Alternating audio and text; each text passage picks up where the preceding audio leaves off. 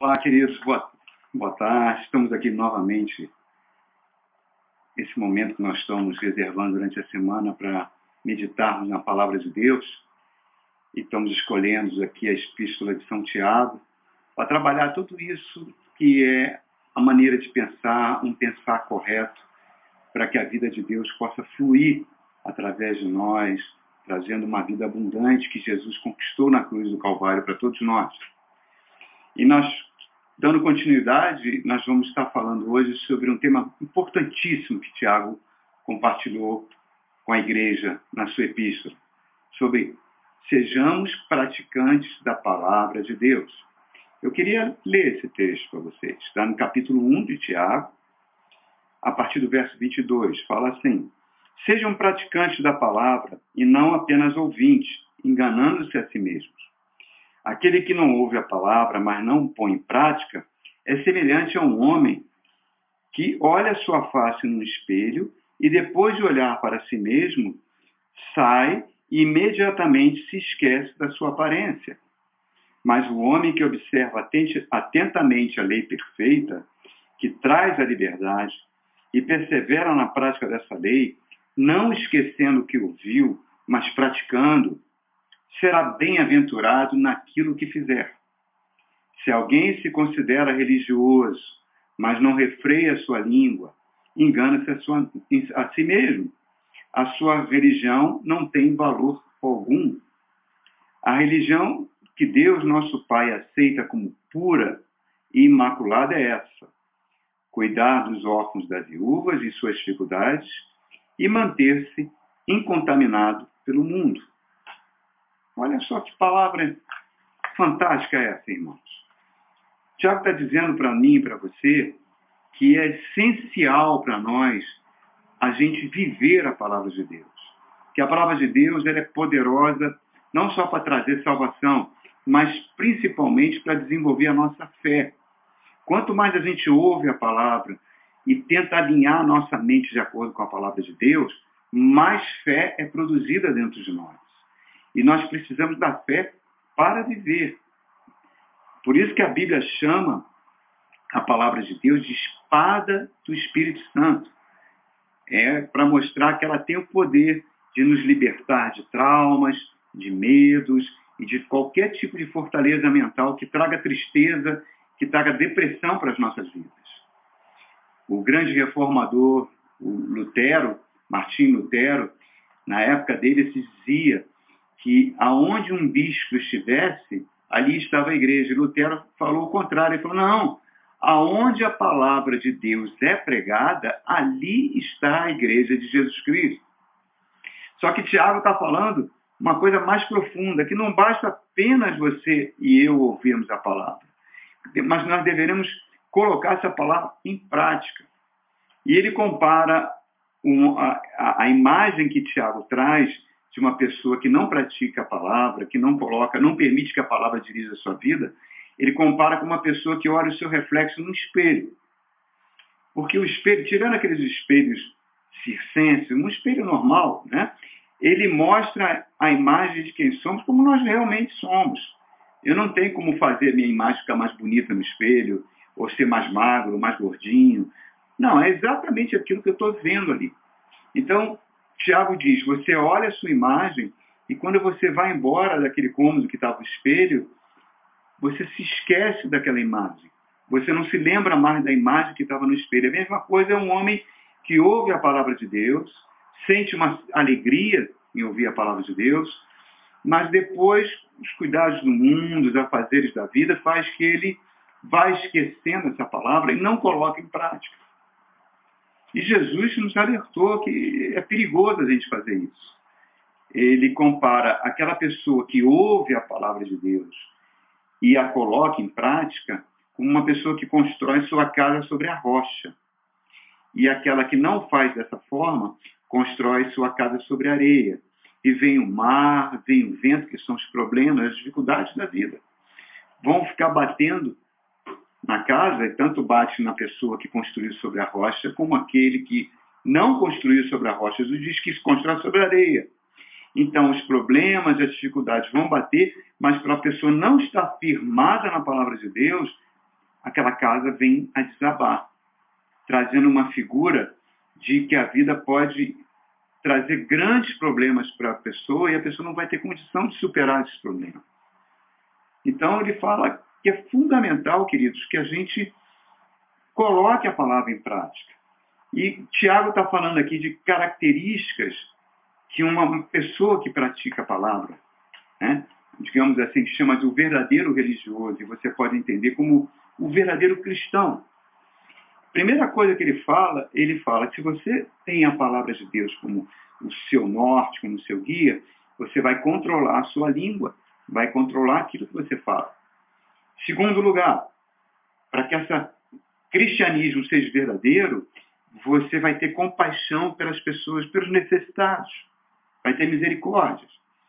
E terceiro lugar, você não será contaminado pelo, pelos valores desse mundo.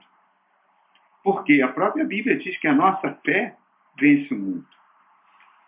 O antídoto para que a gente não se corrompa nesse mundo, porque é muito fácil nós sermos corrompidos no, com a cultura desse mundo, com os valores desse mundo, é o Espírito Santo implantar em nós uma das características da personalidade de, do próprio Jesus Cristo, o amor.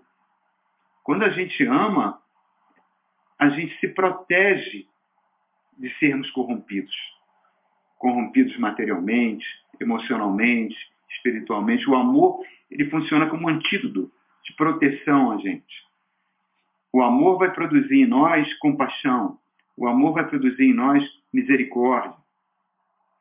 Lá em Atos capítulo 3, mostra que quando surge a igreja, né, a igreja surgiu na cidade de Jerusalém, a igreja era tão amada, tão querida pelo povo, que as pessoas amavam a igreja por causa das pessoas que tinham dentro dessa igreja, que eram pessoas amorosas, eram pessoas compassivas, eram pessoas que compreendiam as necessidades do próximo, que procuravam ajudar as necessidades do próximo.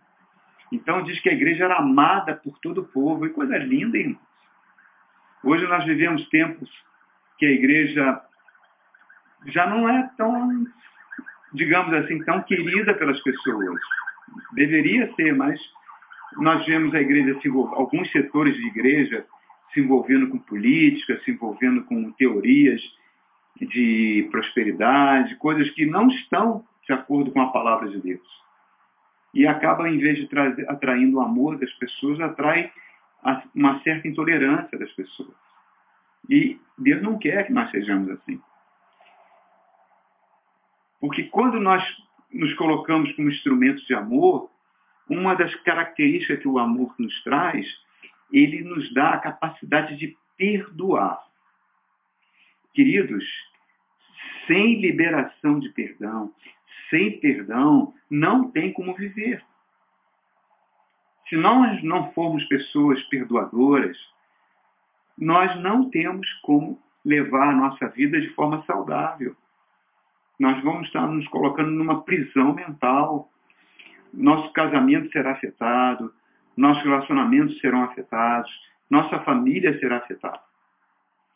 Então, uma das características fundamentais que Jesus tinha e que o Espírito Santo quer implantar em nós é essa capacidade de sermos tolerantes, de sermos compassivos, de sermos misericordiosos. Só havia uma classe de pessoas que Jesus era muito duro. Jesus era compassivo com que os religiosos da época chamavam de pecadores, as prostitutas, os cobradores de impostos. Jesus recebia essas pessoas muito bem. Mas havia uma classe de pessoas que Jesus batia de frente e era muito rigoroso, que eram as pessoas que se achavam os representantes de Deus, os religiosos, que a gente vendo pelo, pela Bíblia era o partido religioso dos fariseus. Jesus fala uma palavra genial sobre eles. Eles falam, olha, vocês coam um mosquito e engolem um camelo. O que, que significava isso? Vocês são cheios de picuinhas com, algumas, com alguns hábitos, achando que com esses hábitos vocês serão purificados e vocês se esquecem do principal. Vocês são preocupados em lavar copos, em lavar roupas e usar esse tipo de roupa assim, e não tocar numa pessoa que morreu, que acha que vai perder, vai ser, se tornar impuro. Se uma pessoa que está sangrando, se você tocar, vai se tornar impuro. Com certos tipos de alimentos que vocês não podem comer, porque acham que vocês vão ser impuros. Em compensação, aquilo que é mais importante para Deus, vocês demonstrarem compaixão, misericórdia, vocês não fazem. Então é como se estivesse coando um mosquito e engolindo um camelo. Reparem, queridos, o verdadeiro cristão é uma pessoa que permite que o amor de Deus flua através dele. O amor fluindo através de nós, a gente cria uma barreira em torno de nós para evitar que sejamos contaminados pelos valores diabólicos desse mundo. Né? Mas o mais importante é que isso vai produzir misericórdia no nosso coração. Compaixão pelos necessitados. Então, Tiago está falando aqui que a verdadeira religião é aquele que cuida dos órfãos e das viúvas. Porque na época da Palestina antiga, era, essa, era a classe de pessoas mais desamparada financeiramente, economicamente. Eram as pessoas que se estavam num estado de altíssima vulnerabilidade.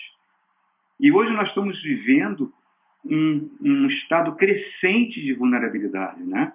Nós estamos vendo esse, esse vírus do corona que tem matado pessoas, que tem empobrecido pessoas, que tem trazido muito sofrimento na vida das pessoas.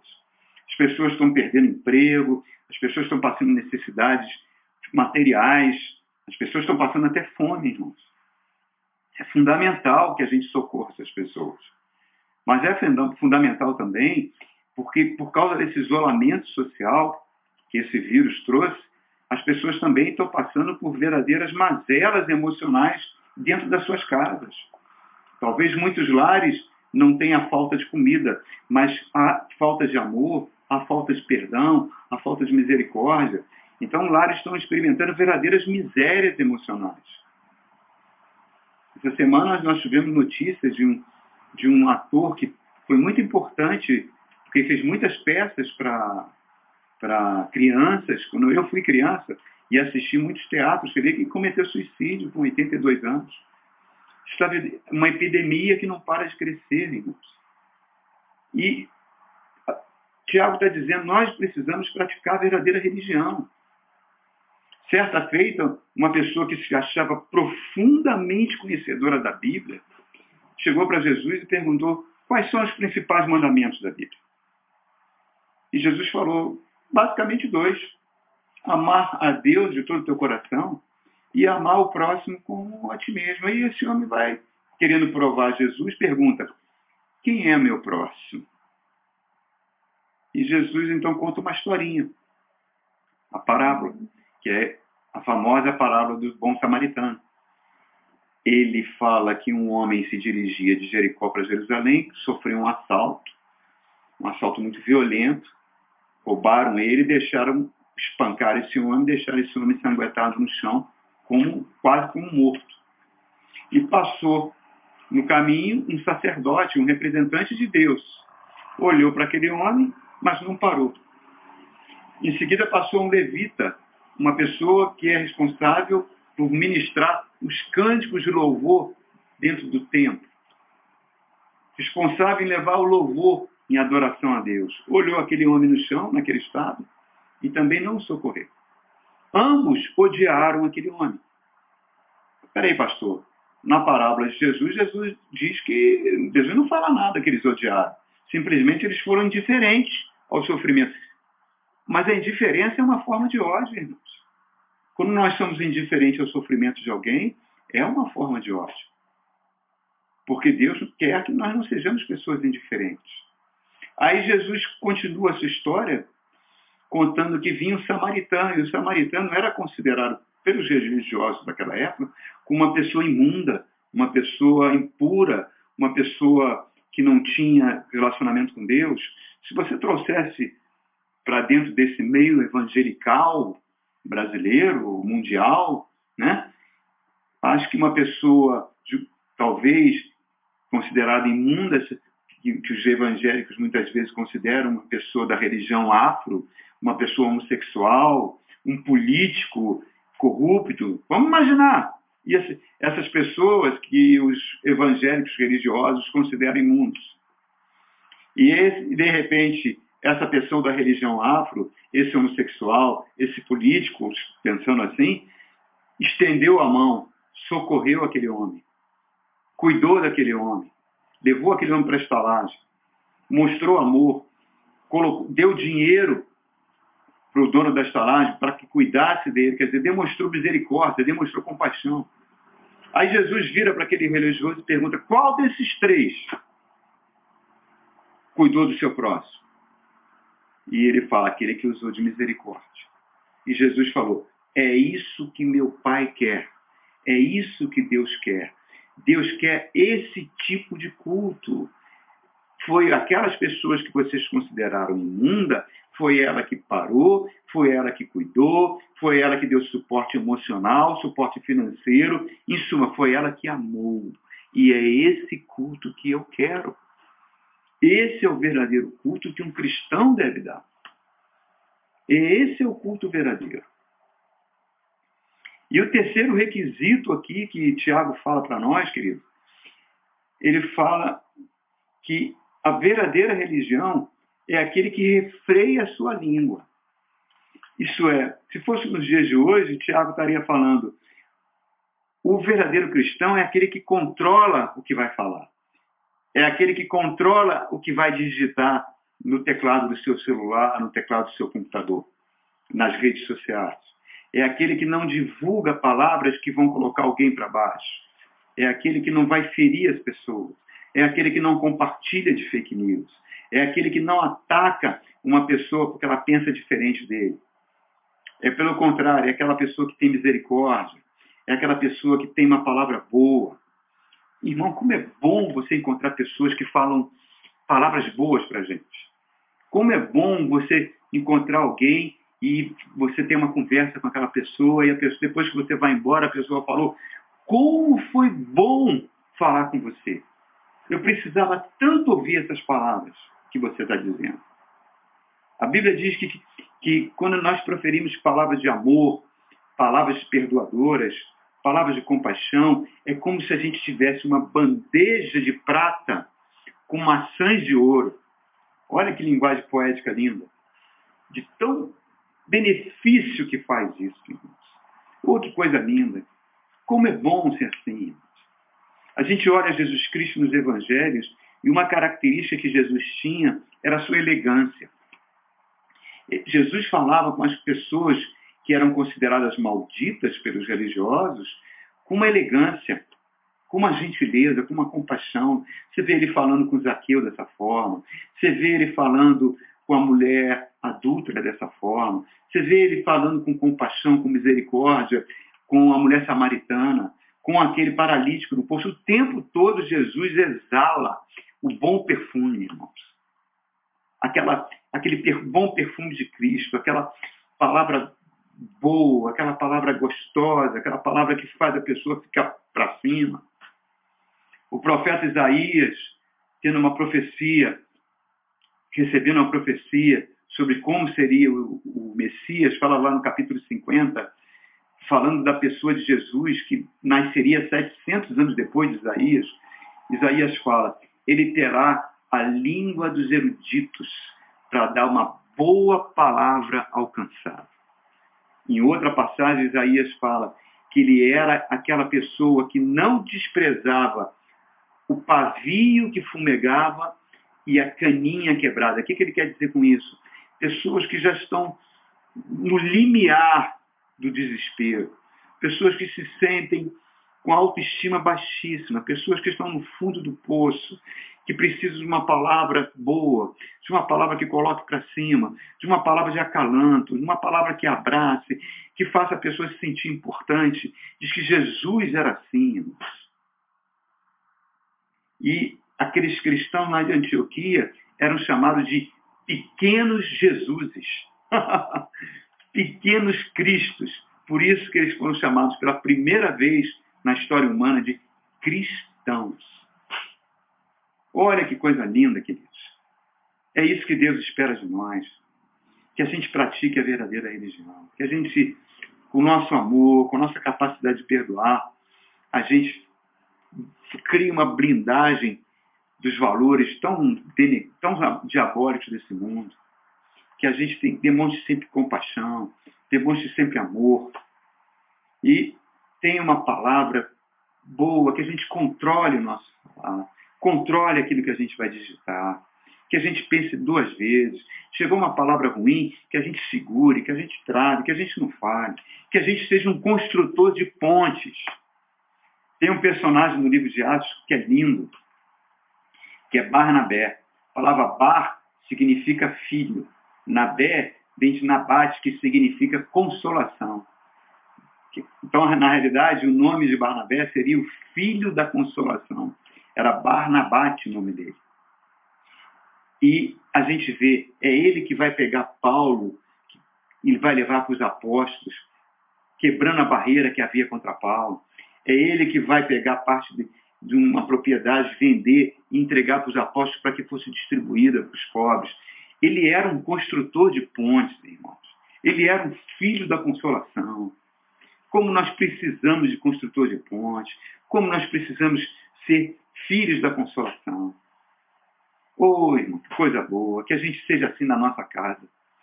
Que nós possamos ser assim na nossa família, com os nossos vizinhos, com as pessoas que pensam diferente de nós. Que nós possamos ser como esse bom samaritano. Que nós possamos prestar o verdadeiro culto a Deus. Que nós não sejamos pessoas preconceituosas. Preconceituosas com pessoas com uma religião diferente da nossa. Preconceituosas com pessoas que têm preferências sexuais diferentes da nossa, irmão. São seres humanos que merecem o nosso amor e nossa compaixão. Que nós possamos ser, que nem Barnabé, um construtor de pontes, praticar a verdadeira religião, irmãos, praticar a palavra de Deus. Que coisa linda. Deus abençoe vocês, queridos. Uma ótima semana.